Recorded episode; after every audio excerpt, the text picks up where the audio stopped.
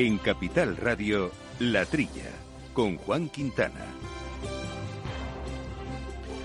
Muy buenos días, gente del campo. Buenos días, amigos del campo de sus gentes. Eh, bienvenidos eh, a este programa, una semana más eh, de agricultura, de alimentación de ganadería, de cuestiones del campo, ahora ambientales, en un momento, bueno, pues muy interesante de nuestras distintas eh, campañas eh, productivas, un programa que hacemos con Néstor Betancor al mando de los controles técnicos y hoy en los micrófonos nos acompaña Jesús Moreno. Jesús, muy buenos días, ¿cómo estamos? Hola, Juan, buenos, buenos días otoñales ya, muy bien. Pues esperemos ya dentro de poco verte por aquí, por los estudios, ahora que ya las condiciones están flexibilizando y dado que la pandemia evoluciona muy favorablemente, reencontrarnos ante los micrófonos físicamente. ya le he prometido al técnico que, que estoy por allí, por, por por, la emisora. Perfecto, pues ahí será. Pero entre tanto tenemos hoy temas eh, que tratar y vamos a mantener eh, una interesante conversación sobre el sector del tabaco, sobre los nuevos métodos de cultivo en concreto, precisamente ahora que está en marcha la época de recogida y de secado de estas plantas. Están buscando en los últimos años métodos más sostenibles para su cultivo y entre otros avances, pues construyendo secaderos, por ejemplo, que usan biomasa en lugar de combustibles fósiles. Pero bueno, cuestiones que nos van a contar nuestros invitados, como Ricardo Miranda, que es el director de la Organización Interprofesional del Tabaco en España, y José Antonio González, que es el director general de CETARSA, la compañía española de tabaco en rama. Y también vamos eh, a abordar un asunto innovador importante que es eh, lo que sería la granja del futuro, ¿no? Lo que es la inteligencia artificial que va a cuidar eh, animal, en este caso al ganado de leche, para una mejor producción eh, de estos productos. Un proyecto innovador que nos va a contar Álvaro Fernández Blanco, que es el director técnico del área de ganadería de Substrate AI. Con ellos charlaremos y contigo, Jesús, desbrozaremos otros temas y otras cuestiones de actualidad que han marcado la semana. Tendremos, evidentemente, que hablar de presupuestos, pero no solo eso, también la crisis energética que está afectando y mucho al sector. No nos olvidemos cómo el coste del gas influye directamente en la fabricación de fertilizantes, bueno, y otras eh, eh, cuestiones que están sobre la mesa que vamos a ir poco a poco desbrozando. Les recuerdo, eso sí, que pueden contactar con nosotros y mandarnos cualquier sugerencia opinión a nuestro correo electrónico que es latrilla arroba capitalradio.es. En abril, Aguas Novi. El cambio climático lo ha cambiado todo y los riesgos son más imprevistos, como las sequías o el pedrisco. Por eso necesitas un seguro que garantice tu tranquilidad. Y ahora es el momento de contratar tu seguro de herbáceos. Contrátalo ya y llévate una bonificación del 5%. Agroseguro. Trabaja sobre seguro.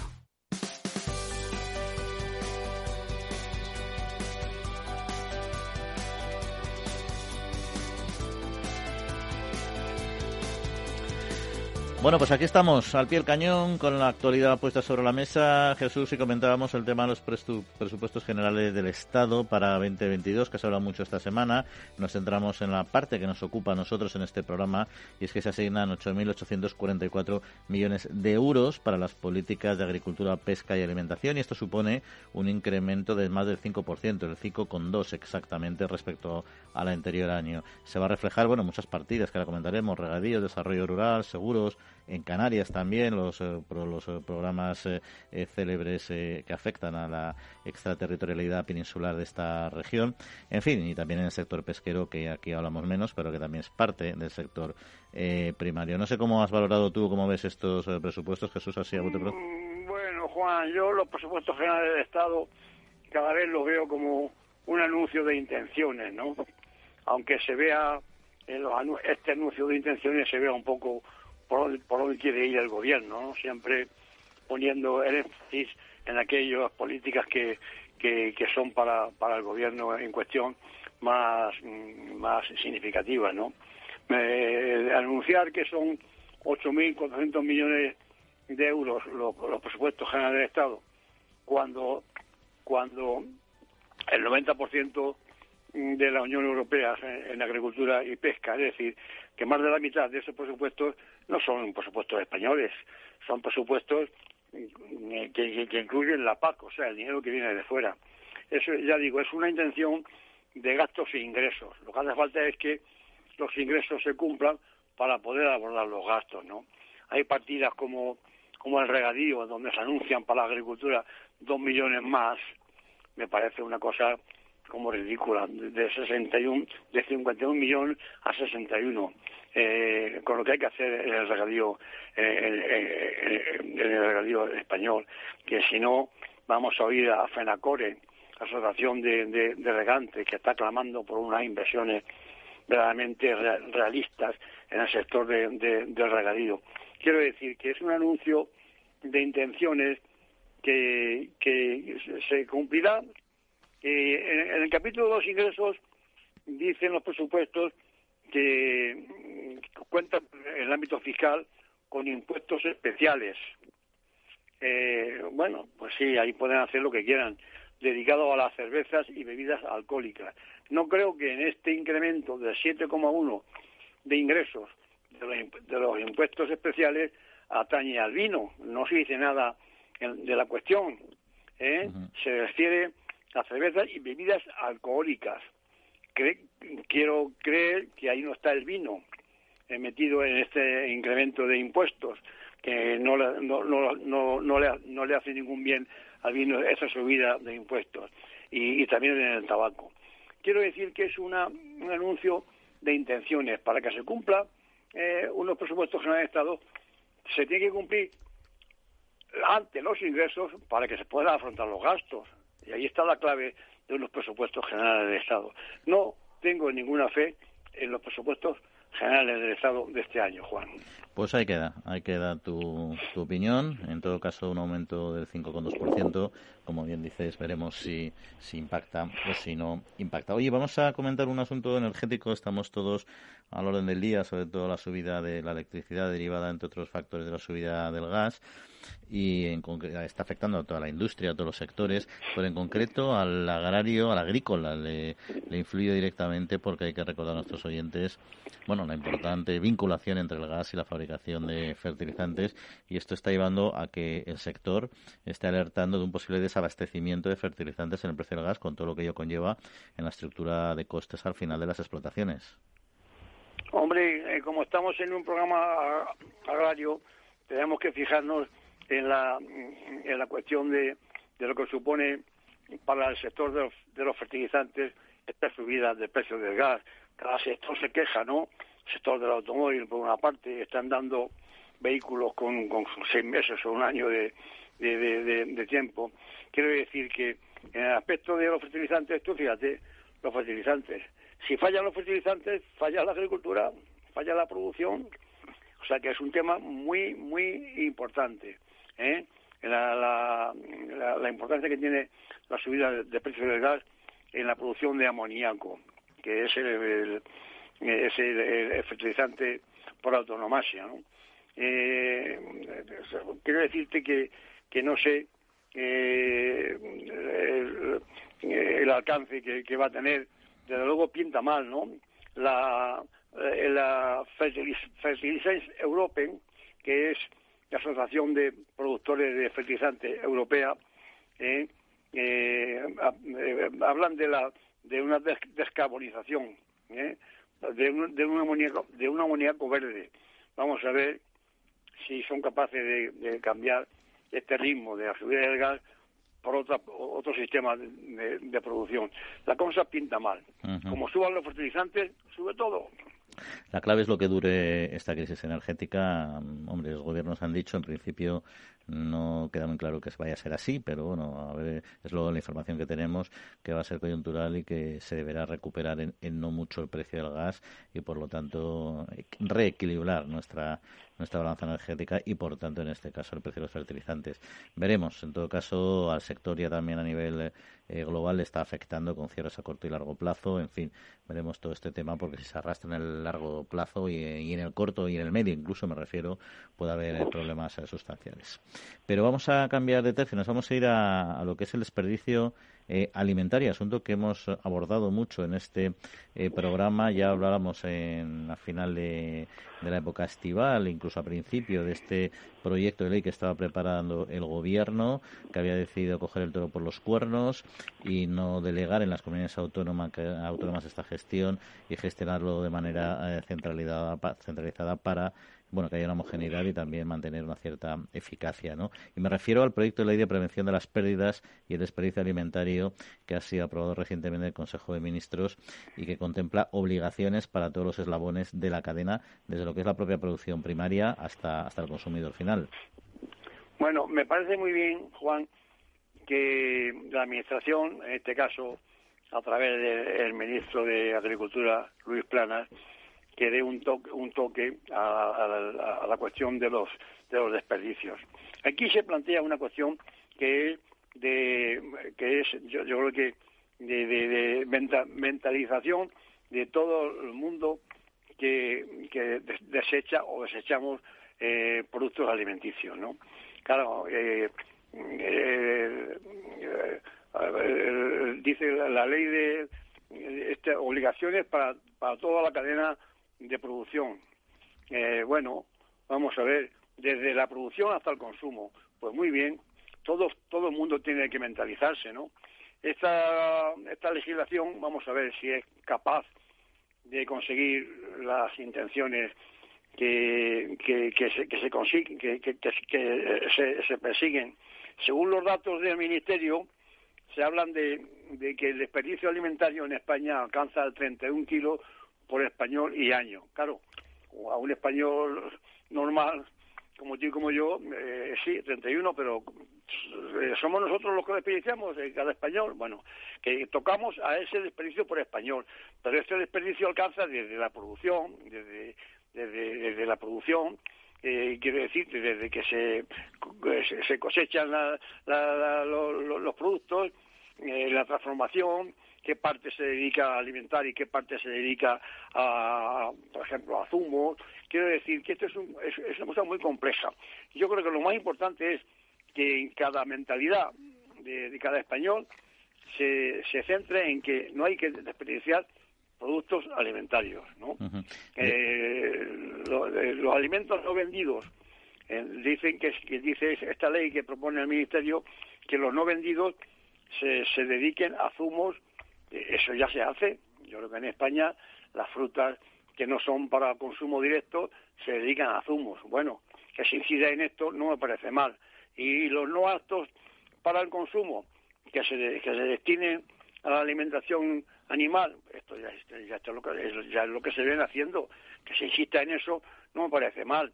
Eh, o que se, se destine a piensos y en último caso a compost o a biogás todo esto se viene haciendo. Que se insista en que se, que se haga con más intensidad, me parece también muy bien, decirte. Luego, esta también hace referencia a esta, esta ley, esta, esta norma, a que en los restaurantes eh, existan bolsas para que se lleve el cliente lo, lo que no consume. Oye, ya, ya estamos, cuando vamos a un restaurante y no nos da vergüenza, que siempre nos ha dado apuro al español de llevarse las sobras. Yo que antiguamente se decía, oiga, ¿me da usted esto para el perro? Se decía antiguamente con las sobras. No, no. Si sobra un filete, la medio o tal, que se lleve uno para, para, para su consumo eh, al completo. Luego, eh, lo, que pasa es que Jesús, hay, yo, creo que se está incluso planteando la obligación de que así lo haga el restaurante, no solo a petición de del cliente, ¿no? O sea, que al menos lo, lo, promueva, ¿no? Yo creo que ahí en ese aspecto sí que en ese punto hay, hay un aumento eh, cualitativo a la hora de obligaciones. Pero luego comentabas un tema antes importante que es el papel eh, del consumidor, pero los consumidores dentro de la cadena representamos el 40%, o sea, el consumidor final, el doméstico me refiero, es el 40% del desperdicio alimentario. Y ese es el nudo gordiano y el embudo, porque es los que más pueden reducir el consumo la reducción de desperdicio alimentario a nivel global, pero según los últimos estudios, solo el 5% de la población cree que el desperdicio alimentario es un tema serio, lo cual que lo cual nos dice que va a ser difícil que ese 40% que depende del consumidor eh, final sea realmente reducido si el propio consumidor final no tiene esa sensibilidad, ¿no? Y, y luego si hablamos del, del, sector agrario, que es lo que aquí también nos ocupa, es quizá lo más, el más desconocido. O sea, la contribución del sector agrario al desperdicio alimentario está muy poco cuantificada Ahora los datos están aumentando en la proporción que ellos representan. Un último estudio de WWF así lo, así lo indica, pero han cambiado también las percepciones. ¿no? Se pensaba que los países más desarrollados eran los que más desperdiciaban en lo que es el consumo final y los países eh, menos desarrollados los que más desperdiciaban en lo que es la, la parte de producción en campo, en cosecha y en poscosecha. ¿no? Y ahora parece ser que las cosas están bastante más igualadas. ¿no? En fin. Yo creo, Juan, que que ese 40% que achacan a los hogares, eso es como un residuo. Es decir, bueno, el 40% del desperdicio, dice la, información, que es que se, produce en la transformación industrial. Bueno, eh, no sé si ya hemos quedado en que lo que no se consume en directo, hablo de, naranjas y de todos los, productos agrícolas, se, se, dedican a, la transformación. Y luego dicen que el, 15% en la, en la restauración. Eh, bueno, eh, pueden obligar al restaurante a que tenga unas bolsas, a que se lo, que, se, lo, se lo faciliten al consumidor, pero el último extremo está qué hace luego el consumidor con, con, con, eso que, se lleva a casa. ¿Lo consumirá o, qué hace con ello? Si lo vuelve a tirar, estamos en las mismas, ¿no? Sí. De todos modos, y, otra cosa curiosa, fíjate, el, de, yendo y volviendo al desperdicio agrario general en las explotaciones, eh, al final el desperdicio, o sea, que no es desperdicio, es eh, la pérdida, en ese caso no es desperdicio, es pérdida de alimentos en el sector agrario, eh, se produce por muchas cuestiones, por tres básicamente. Una que son los factores climatológicos, meteorológicos, que hacen que se pierdan cosechas y se desperdicien y se, se deterioren las frutas con el granizo, lo que sea, y no se pueden aprovechar. Hay otra que es el ataque de plagas y enfermedades que también nos fulminan y que al final ahí los fitosanitarios y las tecnologías lo pueden compensar y, luego es el mercado, que también a veces el mercado hace que el agricultor no le compense recoger la cosecha. Y ahí las medidas eh, de mercado de, la Unión Europea y los gobiernos son los que pueden, digamos, darle una cierta estabilidad y que compensen también esa recogida para otros usos, como decíamos. ¿no? O sea que al final de esas tres patas que generan pérdidas alimentarias en origen, hay dos de ellas que dependen en su gestión de la administración pública. Las meteorológicas, pues evidentemente, evidentemente no. Aunque insisto que la parte de, de desperdicio entre comillas, de pérdida de alimentos en, el sector primario es muy diferente que a lo que se producen en los últimos escalones. En fin, Jesús, tenemos otros temas eh, eh, sobre la mesa, pero los vamos a ir eh, comentando poco a poco en un, en un ratito porque tenemos un asunto bastante interesante que tratar, que es el del tabaco. Pero, entre tanto, voy a recordar antes un par de noticias. Por ejemplo, que un grupo de alumnos del IES Montes de Toledo el pasado mes fue premiado, por cierto, el pasado mes de junio, en el concurso de vídeos Alimentos con Futuro, una modalidad de centro educativo con mayor número de alumnos participantes. Bueno, ha estado visitando esta semana las instalaciones del Instituto Nacional de Investigación y Tecnología eh, Agraria y Alimentaria. Hay que recordar que fue un concurso de vídeos, Alimentos con Futuro, es una iniciativa de ANOVE, de la Asociación Nacional de Obtentores Vegetales, y que pretendía, yo creo que lo ha conseguido, que los estudiantes de secundaria valoren la importancia de la agricultura en la región y a la vez aprendan em, divirtiéndose, ¿no? Y por otro lado, yendo al mundo de los seguros agrarios, Agreseguro ha adelantado el pago de indemnizaciones por la ola de calor y viento sufrida por los productores de plátano y aguacate de La Palma, ha abonado más de 10,3 millones en concreto de euros a más de 2.600 productores afectados por los siniestros registrados a finales de agosto. Y en el caso del plátano de Canarias, este pago eh, se habría realizado en el mes de junio, coincidiendo con el final de garantías de las pólizas. Pero se adelanta nueve meses eh, para apoyar a los productores precisamente afectados por el volcán eh, de Cumbre Vieja. Bueno, estos son algunos de los temas. Les recuerdo que están ustedes escuchando la trilla de Capital Radio y que tienen nuestro teléfono de contacto, nuestro email en la trilla arroba capitalradio.es. Siempre habéis estado ahí dándolo todo cada día, siendo los primeros en empezar, en innovar y en llegar hasta donde sea para abastecer al país.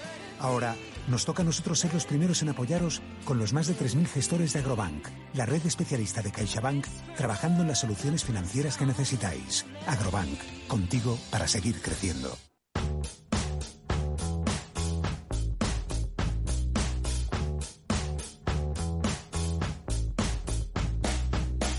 La Trilla, con Juan Quintana, Capital Radio. Pues continuamos. Recuerdo otros dos temas eh, del mundo ganadero, por ejemplo, que Interpork ha optado al récord Guinness con la construcción del mural de cerditos más grande del mundo realizado con la técnica de papiroflexia. El reto quedó paralizado por la pandemia y llevó a la interprofesional a diferentes ciudades de España donde se invitó a los viandantes a realizar estos cerditos. En total, Interpork ha logrado hacer más de 3.000, con lo que superaría los 2.160 que componen el mural que ostenta actualmente el récord, es el de la ciudad japonesa de Sanai Maruyama.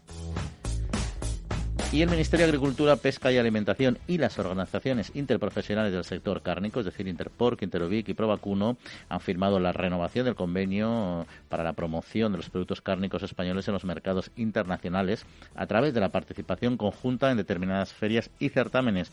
Va a contar con una financiación del Ministerio de 375.250 euros para 2021 y 2022. Y ahora sí, vamos a hablar eh, del tabaco, vamos a hablar de estos nuevos métodos eh, de cultivo, precisamente ahora que está en marcha la época de recogida y secado de esta planta.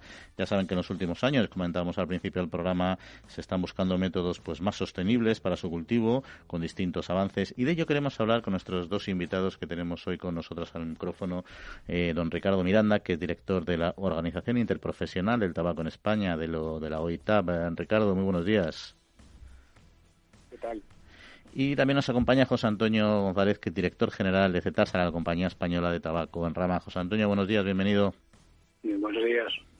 Bueno, pues si os parece vamos a charlar un poco precisamente sobre este sector conocido en la parte española como es Extremadura profundamente, en otras partes eh, menos, al menos en lo que corresponde a su parte productiva y sobre todo en estas en esta búsqueda de la sostenibilidad, de la mayor sostenibilidad del cultivo. Y si os parece, eh, Ricardo, quizá díganos un poquito eh, su interprofesional, que quizá ha venido menos a estos micrófonos, eh, eh, qué funciones se desarrolla y en qué líneas está trabajando en la actualidad.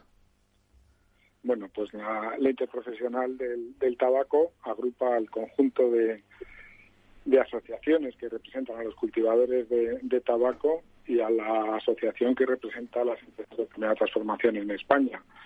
Eh, tiene un grado de implantación muy elevado, estamos por encima del 97% en las dos ramas y nuestro nuestro nuestra forma de trabajar pues está en tratar de conseguir trasladar a la sociedad en primer lugar cómo hacemos el tabaco, cómo contribuimos a, a, poner en el mercado un producto de una garantía de calidad contrastada con todos los controles y además cómo lo hacemos de forma sostenible.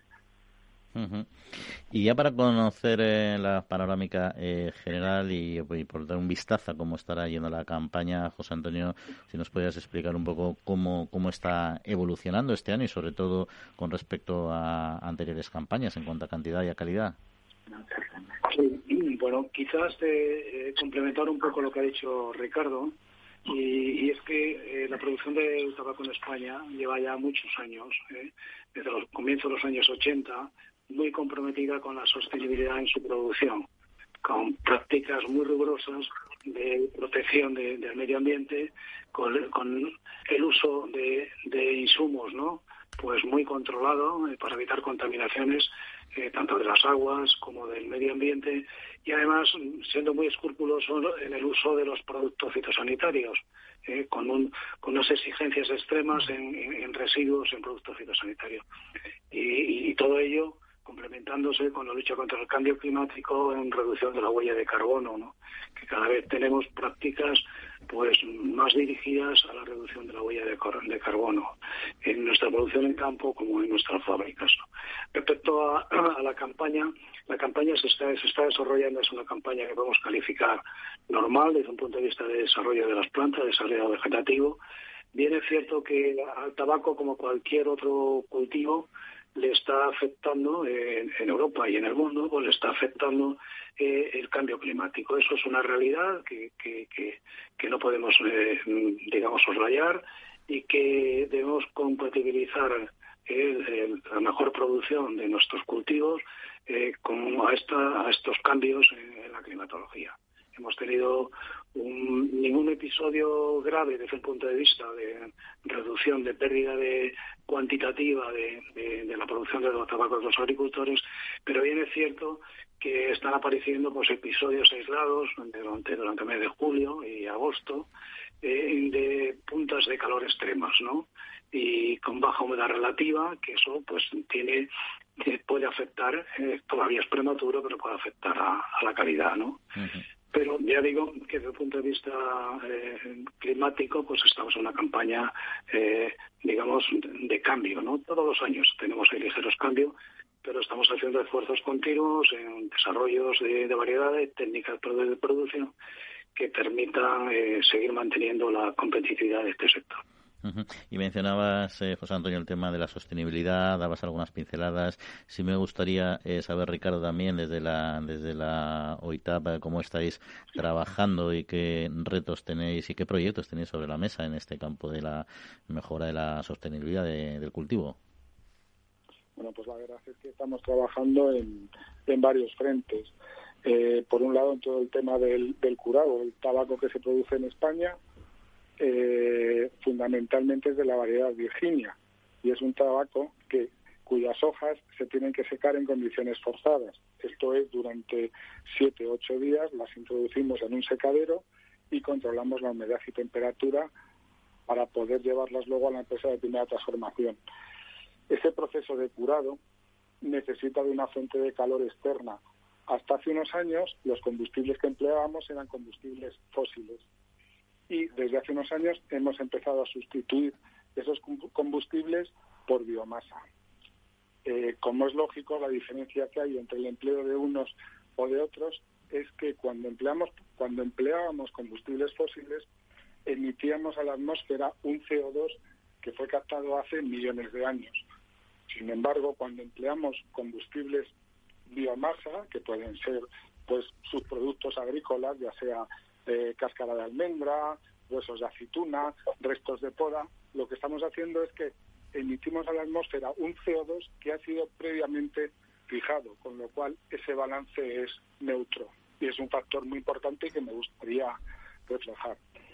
Eso en cuanto al proceso de curado. En cuanto al proceso de producción agraria, pues también eh, prácticamente todo el tabaco que se produce en España se produce bajo una norma técnica de producción integrada y anualmente es certificado por empresas externas que verifican que el uso de fitosanitarios es el adecuado, no hay un uso intensivo de abonos nitrogenados, el uso del agua está controlado, quiero decir que en, los dos frentes estamos trabajando y la verdad que empezamos a estar satisfechos porque encontramos resultados importantes.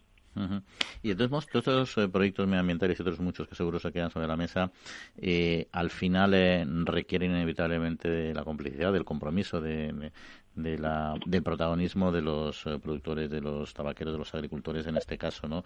Eh, desde, desde CETASA yo entiendo eh, que habrá también, y de, igual que desde la OITB, desde la, desde la, desde la OITAP, habrá también que trabajar con los agricultores, que siempre son los, los, más interesados en conservar el medio ambiente, lógicamente, porque es de lo, de lo que viven, ¿no? Pero supongo que será necesario hacer también acciones con ellos de sensibilización, de concienciación. ¿Cómo trabajan este asunto desde CETASA? Y, qué respuesta tienen de, de los productores? Sí, bueno, los productores, eh, estamos hablando que el, cultivo del tabaco, el sector del, tabaco en producción agrícola es un sector muy maduro y, muy, eh, digamos, eh, también innovador a las exigencias que de luego nos están marcando nuestros clientes, nuestros clientes, las grandes multinacionales, compañías tabaqueras, eh, establecen normas muy rigurosas en, sostenibilidad de la producción que nosotros necesariamente las relaciones contractuales con los agricultores se las estamos trasladando.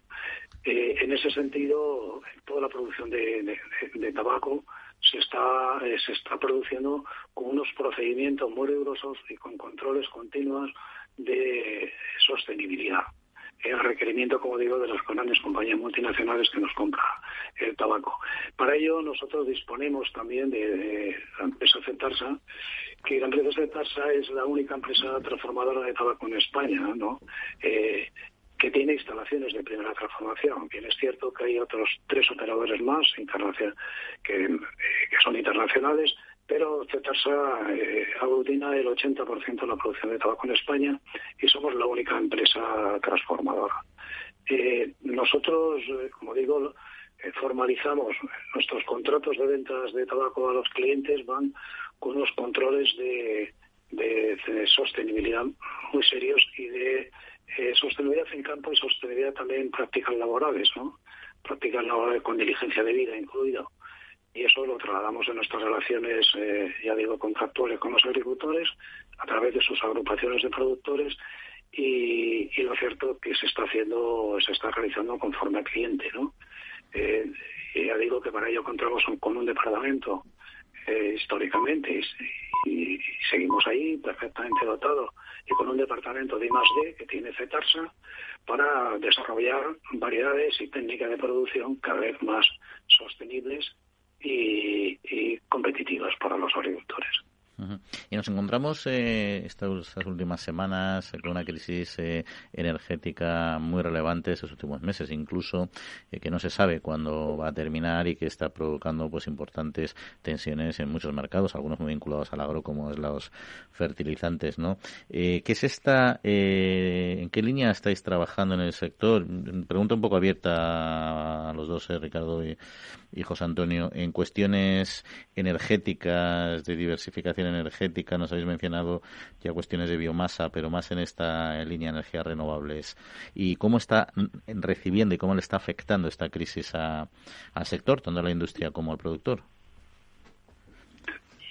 Sí, bueno, al, al, productor le, le, está afectando de forma significativa. O sea, eh, la producción agrícola de tabaco tiene dos fases, o sea, una fase que es la, la de cultivo, digamos, en la que es cierto que en los últimos años hemos tenido un incremento de los costes laborales, eh, lo cual está está bien y todos los agricultores lo, lo aceptan, pero lo que no aceptan tanto es que esa, esa subida salarial no se pueda repercutir a los siguientes eslabones, ¿no? Y yo creo que en eso estamos todos concienciados, las empresas de primera transformación también, y estamos trabajando en ello.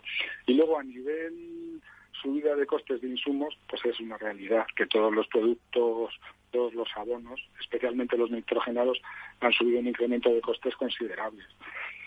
Es, una corriente que viene, ¿no? Y tenemos que ver cómo poco a poco, pues, somos capaces de hacer mejor uso de, esos recursos, de esos medios de producción que, que necesitamos para sacar adelante nuestras cosechas y cómo nuestros clientes pues, pues tienen que ir asumiendo ese, ese sobrecoste.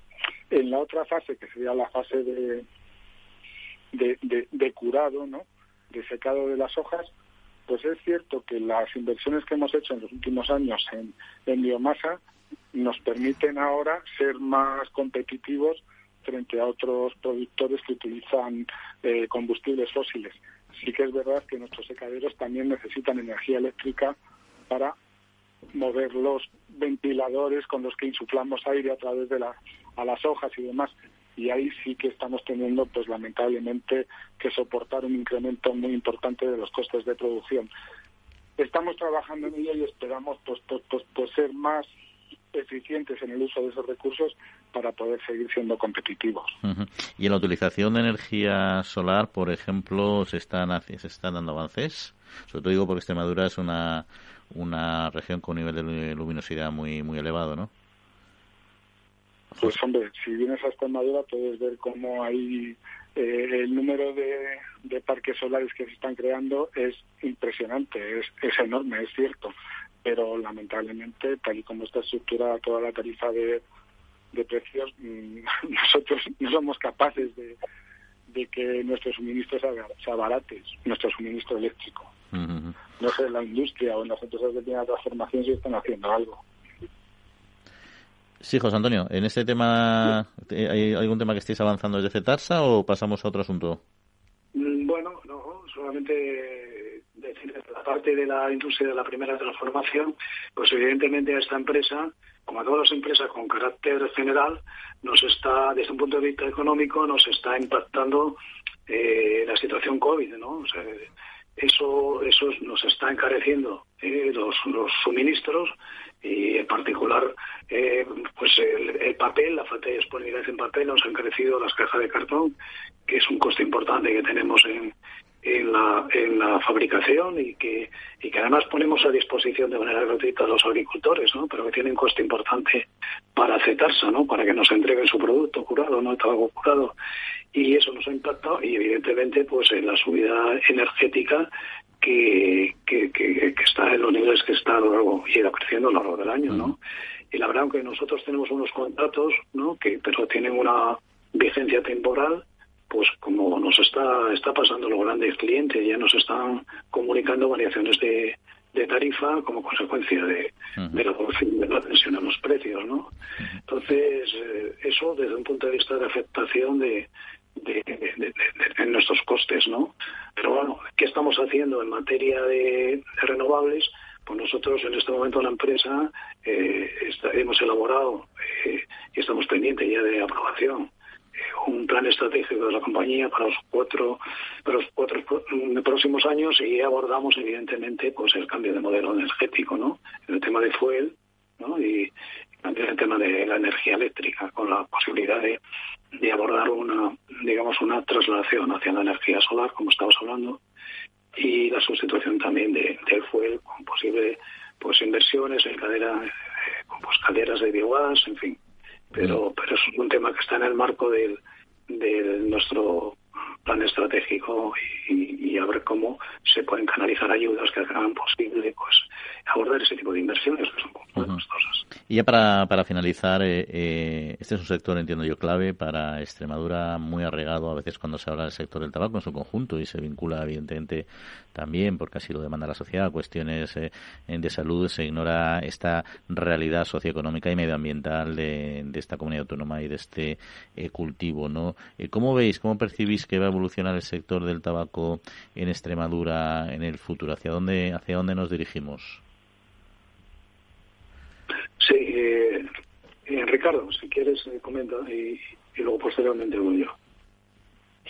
Pues nosotros entendemos que que el futuro va encaminado a, seguir haciendo un producto eh, medioambientalmente sostenible, a adaptarnos a las necesidades de las empresas manufactureras que son nuestros clientes, pero pero somos optimistas en el sentido en que tenemos que ser capaces de suministrar a nuestros clientes y a la sociedad los productos que, que demandan, eh, siendo conscientes de que toda la cadena de suministro tiene que estar eh, bajo o comprometida con todos los aspectos de, de salud y demás, pero, pero desde luego eh, haciendo un producto de la máxima calidad, con las máximas garantías, con todos los controles a nivel eh, sanitario, a nivel fitosanitario, a nivel seguridad laboral y demás, pero dando lo que el mercado nos está demandando. Sí, José Antonio, ya para concluir. Sí, bueno, yo, yo eh, quiero comentar que, que, este, como decía al principio, este es un sector muy maduro, eh, súper especializado y además eh, muy comprometido eh, socialmente en la zona donde está ubicado, ¿no? Tiene una, una gran trascendencia eh, socioeconómica donde, donde se cultiva en este momento en España y en toda la zona de producción en Europa. Bien es cierto que, que eh, el tabaco tiene muchas presiones, el tabaco desde un punto de vista de consumo, ¿no? Pero, pero hay que desligar, hay que desligar precisamente lo que es producción y consumo. Estamos hablando, el tabaco es un producto de eh, legal, es un producto de consumo legal y por tanto está en el circuito comercial y debe estar como cualquier otro producto legal. ¿eh? No es un producto agroalimentario, pero es un producto de consumo. El tabaco es un producto desde un punto de vista de producción agrícola, un producto seguro, seguro. Eh, eh, da seguridad como, como suministro a las labores que se fabrican de tabaco al consumidor, porque está controlado en todas sus fases de producción, eh, con, un rigor extremo.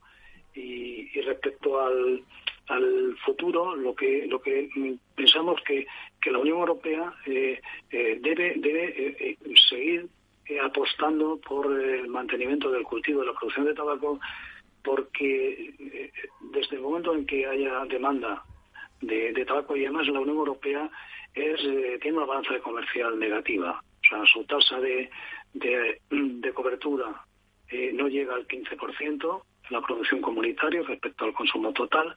Por lo tanto, en España estaremos en el 14. Por lo tanto, estamos compitiendo con países terceros y como nos pasa con otros productos, sobre todo países en vía de desarrollo, con unas reglas de juego diferentes, ¿no?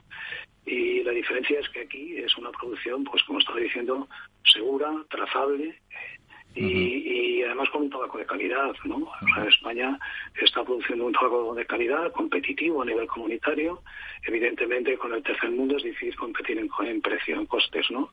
Pero ya digo que tiene esa ventaja y ese valor añadido de, que es un producto seguro. Y luego lo que pedimos es eh, también pues que haya que haya unas políticas que, que, que sean coherentes y que sean y que sean transversales, es decir, que la producción de tabaco se tiene que ver de manera transversal desde, las distintas administraciones eh, comunitarias competentes, desde un punto de vista medioambiental, desde un punto de vista salud, desde un punto de vista fiscal y, por supuesto, desde un punto de vista social y económico, ¿no? Mm. Y, ahí es donde se tienen que mover las coordenadas de regulación y de, y de mantenimiento e impulso de este sector que, como digo, pues tiene unos valores importantes desde el punto de vista social y económico en la zona donde está eh, ¿no? Pues esa es la realidad de un sector estratégico, tecnológico y con un alto compromiso medioambiental que nos han acercado Ricardo Miranda, director de la Interprofesional eh, del Tabaco, y José Antonio González, eh, director general de CETARSA. Muchas gracias, Ricardo, José Antonio, y hasta otra ocasión. Seguiremos hablando. Un saludo. Muchas gracias. Muchas gracias. Un saludo. El Foro Interalimentario trabaja por conseguir los mejores productos con la máxima calidad a los mejores precios, velando por garantizar la seguridad de la cadena alimentaria sostenible desde su origen hasta que los productos llegan al consumidor. Para ello cuenta con el compromiso de las empresas que lo integran, que apuestan por la seguridad, la calidad, la investigación, la innovación y la justa retribución de todos los agentes de la cadena.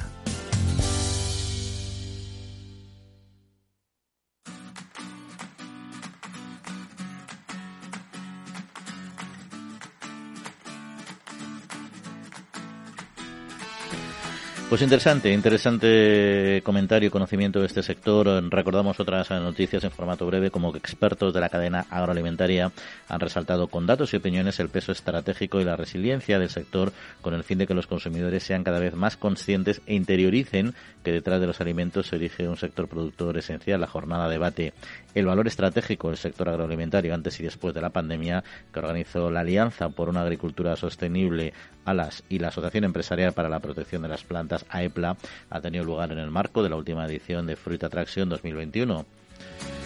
Y también en Fruit Attraction, Víctor Yuste, director general de Foro Interalimentario, ha destacado que el sector ha reaccionado muy bien a la situación impuesta por la COVID-19. Es fundamental que exista visión de cadena de valor y la colaboración entre todos los eslabones. Si hubiera fallado algún eslabón, habría sido crítico y, sin embargo, el suministro ha estado siempre garantizado. Y debemos apoyarnos más en la ciencia y que y aquellos que nos regulen también tomen decisiones basadas en ella, afirmó Víctor Yuste.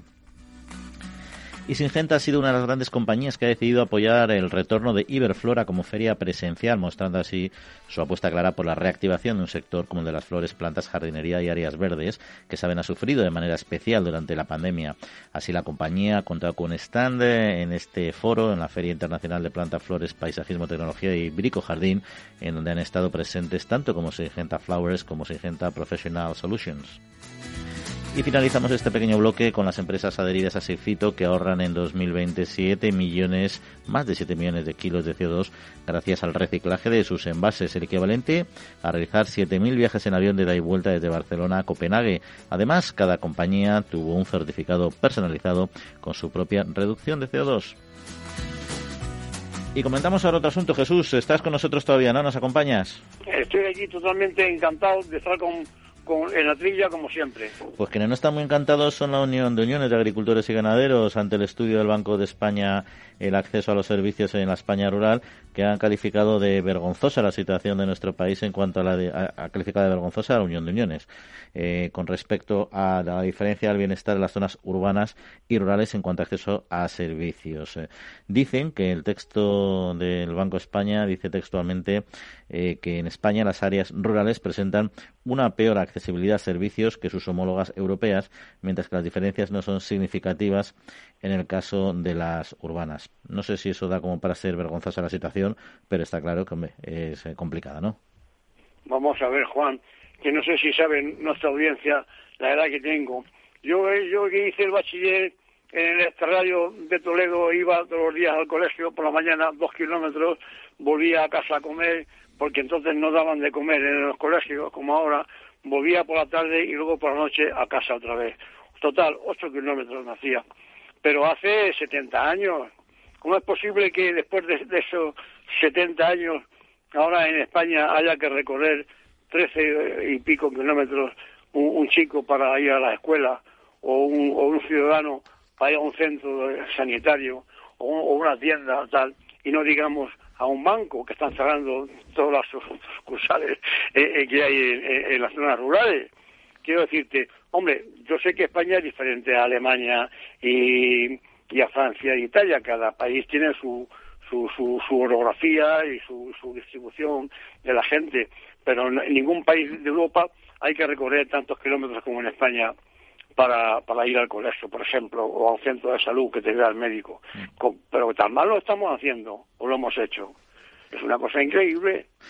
yo, creo que hay, Jesús, hay, hay varias cuestiones. La verdad es que es un tema delicado. Bueno, primero hay que destacar también que la situación, como tú me bien has dicho, geográfica de España no es la misma que la de otras, eh, otros países, a que somos un país grande, con una población rural muy diseminada, con conurbaciones urbanas importantes y con efectivamente con una orografía compleja. Somos el segundo país más montañoso de la Unión Europea, después más de Europa, después eh, eh, de Suiza, ¿no? Y eso pues eh, marca unas ciertas em, diferencias. ¿no? Yo creo que ahora las situaciones han mejorado, dentro de que efectivamente faltan servicios, como si ya no quiero ocho kilómetros andando a los colegios, pero todavía hay que hacer traslados o gestionados generalmente por mancomunidades, ¿no?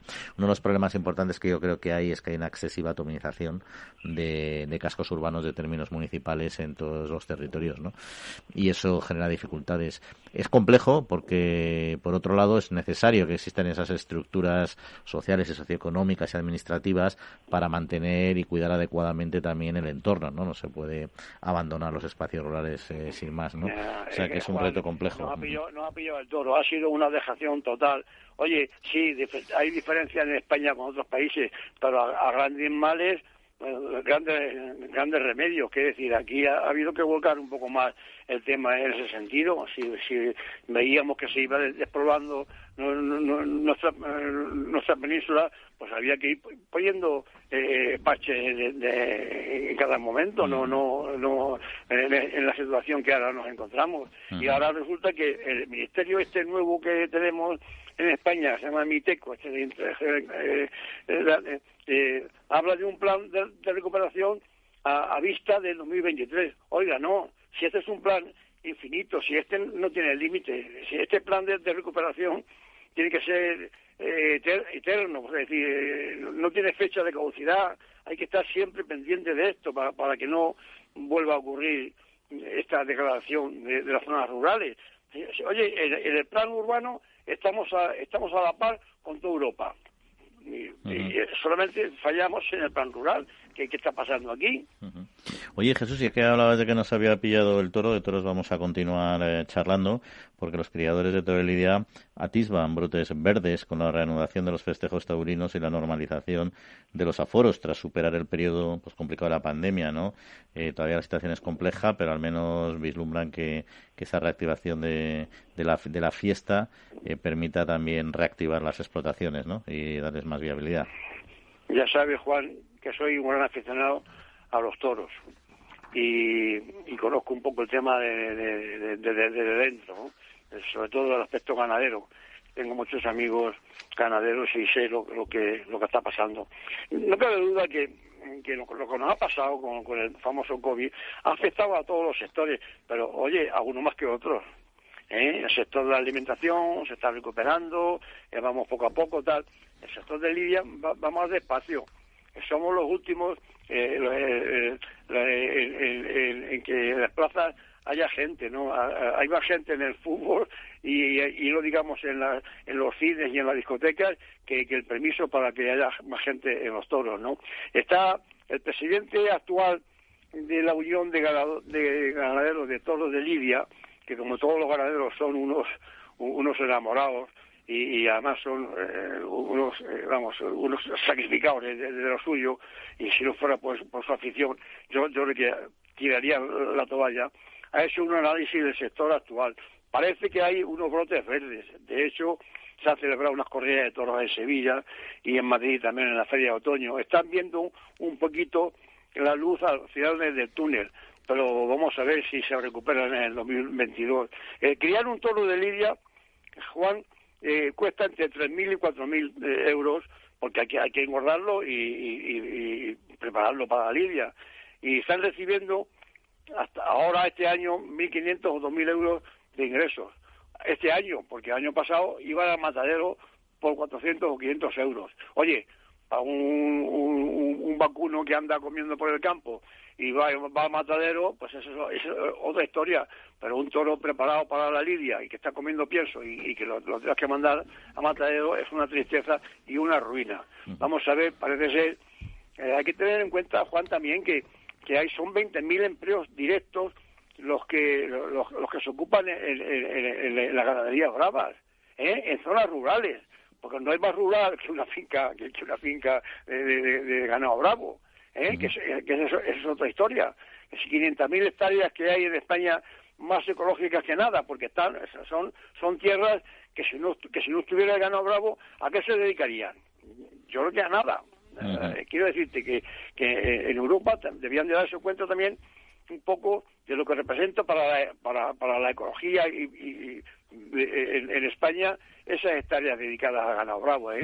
Yo creo que hay que hay que poner un poco de, atención. Lo que pasa, una cosa, y ya termino, Juan, es que un tercio del Consejo de Ministros eh, que se sientan en el, Consejo de Ministros son antitaurinos. No quieren los toros, eh, no quieren que haya toros en España. Con lo cual, ya me contarás. Sí, sí, el tema está un poquito complicado. Hace mucho tiempo ya que viene viene este este debate y muchas comunidades autónomas eh, se han prohibido. Es decir, que es un tema sensible, pero es una lástima, como bien dice, desde la perspectiva, sobre todo, que aquí nos ocupa, que es que es la, la agroganadera. Pero, en fin, tenemos otros asuntos que tratar y tenemos a nuestro siguiente invitado ya esperando y no queremos entretenerle más. Así que, Jesús, vamos a cambiar de tercio. Foro Interalimentario es una asociación sin ánimo de lucro que agrupa empresas punteras del sector agroalimentario que trabajan con más de 22.000 pymes y productores primarios. Las empresas del foro sustentan más de 90.000 puestos de trabajo y destinaron casi 200 millones de euros a actividades de investigación e innovación y al desarrollo de nuevos sistemas de producción alimentaria. La Trilla, con Juan Quintana.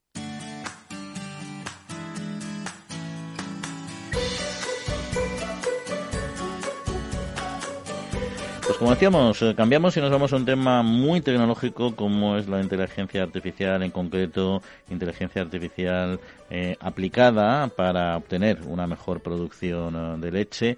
Y de este asunto, un proyecto novedoso e innovador, queríamos hablar con Alberto Fernández Blanco, que es director técnico del área de ganadería de Substrate AI, entiendo que es Artificial Intelligence. Álvaro, muy buenos días. Hola, ¿qué tal? Buenos días. Bueno, ¿cómo, en concreto, qué, están desarrollando en su compañía a través de la, utilizando la inteligencia artificial y cómo se puede plasmar en lo que es la obtención de una mejor leche, de una mejor producción de leche, entendiendo que cuidando al animal adecuadamente, ¿no? Claro. Eh, bueno, el objetivo es el desarrollo de una, de una tecnología basada en el machine learning, en el autoaprendizaje de, de los agentes de inteligencia artificial, que permite que a través del suministro de datos continuos que son obtenidos de la eh, extracción de la leche de forma rutinaria, la extracción ganadera de rumiantes de leche, eh, podemos eh, monitorizar y hacer recomendaciones de salud y de alimentación a los ganaderos para que mejoren la eficiencia de su producción. Todo esto apoyado en el uso de las plantas medicinales. ¿Apoyado en el uso de las plantas medicinales? ¿Cómo es esto? Pues mira, la, cosa funciona de la siguiente manera. Para explicarlo eh, de manera sencilla, eh, todos sabemos que, los rumiantes pues, han desarrollado su vida a lo largo de estos millones de años de evolución eh, de una forma coevolutiva con el uso de las plantas medicinales de las que se alimentan, ¿no? Se alimentan fundamentalmente, son herbívoros, se alimentan fundamentalmente de plantas. y por lo tanto, cuando estamos eh, desarrollando modelos de producción en la que tienen eh, una disposición más complicada a ese tipo de, plantas o de compuestos activos naturales, que al fin y al cabo son principios activos, son eh, de nosotros las drogas vegetales de forma eh, común para la farmacéutica, pues si nosotros los podemos incorporar a la dieta eh, a través de las recomendaciones de este sistema de inteligencia artificial, vamos a conseguir eh, mejorar la salud del animal y además prevenir eh, la aparición de determinadas enfermedades. Y cuando están hablando de obtención de datos, eh, ¿cómo obtienen esos datos? Es decir, ¿tienen algunas eh, eh, granjas testigo o tienen, lo hacen de, qué manera? Porque para generar inteligencia artificial entiendo que tiene que haber una cantidad importante de, información obtenida, ¿no? Bueno, sí, claro. Evidentemente, para, para poder trabajar con sistemas informáticos, con software, el, sistema necesita nutrirse, ¿no? necesita alimentarse de, información sobre la que poder emitir eh, propuestas de mejora y cambio. Estos, estos métodos, estos sensores o estas formas de extraer la información son eh, herramientas que ya están disponibles en el mercado, es hardware, es digamos tecnología eh, desarrollada por compañías que se al sector lácteo, y son las que nos están permitiendo a través de ese suministro de datos, las granjas piloto que estamos desarrollando, eh, poder modelar el agente y prepararlo para entornos reales. Eh, ahora mismo estamos con un proyecto eh, importante de desarrollo de una granja piloto en Amarante, en Portugal, donde pretendemos desarrollar, estamos en ello ahora mismo, cerrando algunos ítems, la granja con mayor número, con mayor grado de tecnología eh, dentro del sector lácteo, aplicando inteligencia artificial con bajo número de datos. Nuestra gente utiliza, necesita pocos datos en relación a otro tipo de agentes que hay en el mercado y todo esto, como decía antes, basado en el uso eficiente de la, alimentación y, en concreto, de las plantas medicinales. Y cualquier eh, explotación eh, de vacuno de leche, por ejemplo, de otro tipo de rumiantes, eh, puede ser una granja 4.0 o, o es una cuestión de dimensiones también. Bueno, realmente nuestros modelos están preparados para recoger cualquier tipo de granja, sean pequeñas o grandes explotaciones. La diferencia va a radicar en el grado de tecnología que tiene. Ahora mismo la tendencia de estas granjas, eh, por, su propia eh, eficacia y por su propia eficiencia, están basadas en, desarrollar, en implantar todo este hardware que estaba, que estaba comentando, toda esta tecnología de sensores que le permitan producir con mayor eficacia, eliminando menos gases de invernadero medio ambiente, mayor eh, eficacia en, el aprovechamiento de los nutrientes, pues de la proteína o la soja, ¿no? que, se, está siempre en boca de todos con este tema del cambio climático. Eh, de manera que vamos a poder ver cómo pequeñas explotaciones, grandes explotaciones o súper grandes explotaciones van a mejorar su eficacia a través del uso de este tipo de herramientas. Y Álvaro, para que nos esté, nos esté escuchando y quiera obtener un poco más de información y conocer mejor este proyecto, ¿alguna página web donde puedan eh, eh, conectarse? Pues mira, eh, nosotros tenemos una plataforma que es la plataforma que reúne las actividades de la empresa, que es AI, substrate.ai o AI en este caso, uh www.substrate.ai y ahí pueden ver la gran cantidad de actividades que estamos haciendo en la empresa, aparece la parte de ganadería y dentro de eso la, gestión Agritech, que reúne Ganadería y Agricultura, tiene una página específica que es un poco más difícil de desear, pero que igualmente van a, poderla encontrar fácilmente, que es www.kyyen.ai. En definitiva, eh, yo recomiendo eh, entrar en la página de subtrade.ai y ahí se puede ver todo fácilmente y se redirige a las personas a, esta sección de ganadería. Pues ahí está, www.substrate.ai o más un poquito más complicado, pero seguro que lo encuentra también, www.kyyen.ai. Álvaro Fernández Blanco, director del área de ganadería de Substrate AI, muchas gracias por acompañarnos y que tenga mucho éxito en su proyecto. Un saludo. estamos en contacto, hasta luego. Eh, Jesús, eh, se nos va acabando el tiempo. No sé si este proyecto te, te ha motivado, porque la, inteligencia artificial es, la verdad es que está muy bien eh, aplicarlo a este sector, en el sentido... Bueno, sí, nada de cogetar. Vamos a ver si, si da el, resultado que, que nos ha invitado ha propuesto. Sí, porque luego más ahí tenemos, el, lo preguntaba un poco también el tema de las dimensiones, pero como tenemos sobre la mesa también el debate de las macrogranjas y toda esta gran discusión que hay en el sector ganadero, que si no se hubiera acompañado Quinti seguro que habría entrado ahí como, como un Miura, como un Miura, perdón. Sí, sí, ah. no ha, fallado. He visto una he visto una información, no sé en, qué autonomía, que han limitado a 600 vacas por, por, por, explotación. No sé si ese es el límite que ellos consideran no contaminante o menos contaminante. Pues eso sería válido para mí si viniera respaldado por un estudio científico y fuera la ciencia quien lo validara. Lo que pasa es que, no sé, nuestra experiencia nos dice que muchas veces estas decisiones no tienen tanto rigor eh, técnico y responde a otros, a otros factores. Pero en fin, Jesús, nos tenemos eh, que despedir. Que pases muy buena semanita y estamos la semana que viene otra vez contigo, ¿vale? Bueno, Juan y todos los oyentes, hasta la semana que viene. Un abrazo. Un abrazo y agradecemos a Néstor Betancor, el mando de los controles técnicos, y a todos ustedes que nos hayan acompañado. Que pasen muy buena semanita y en siete días volvemos a estar con ustedes. Un saludo, cuídense.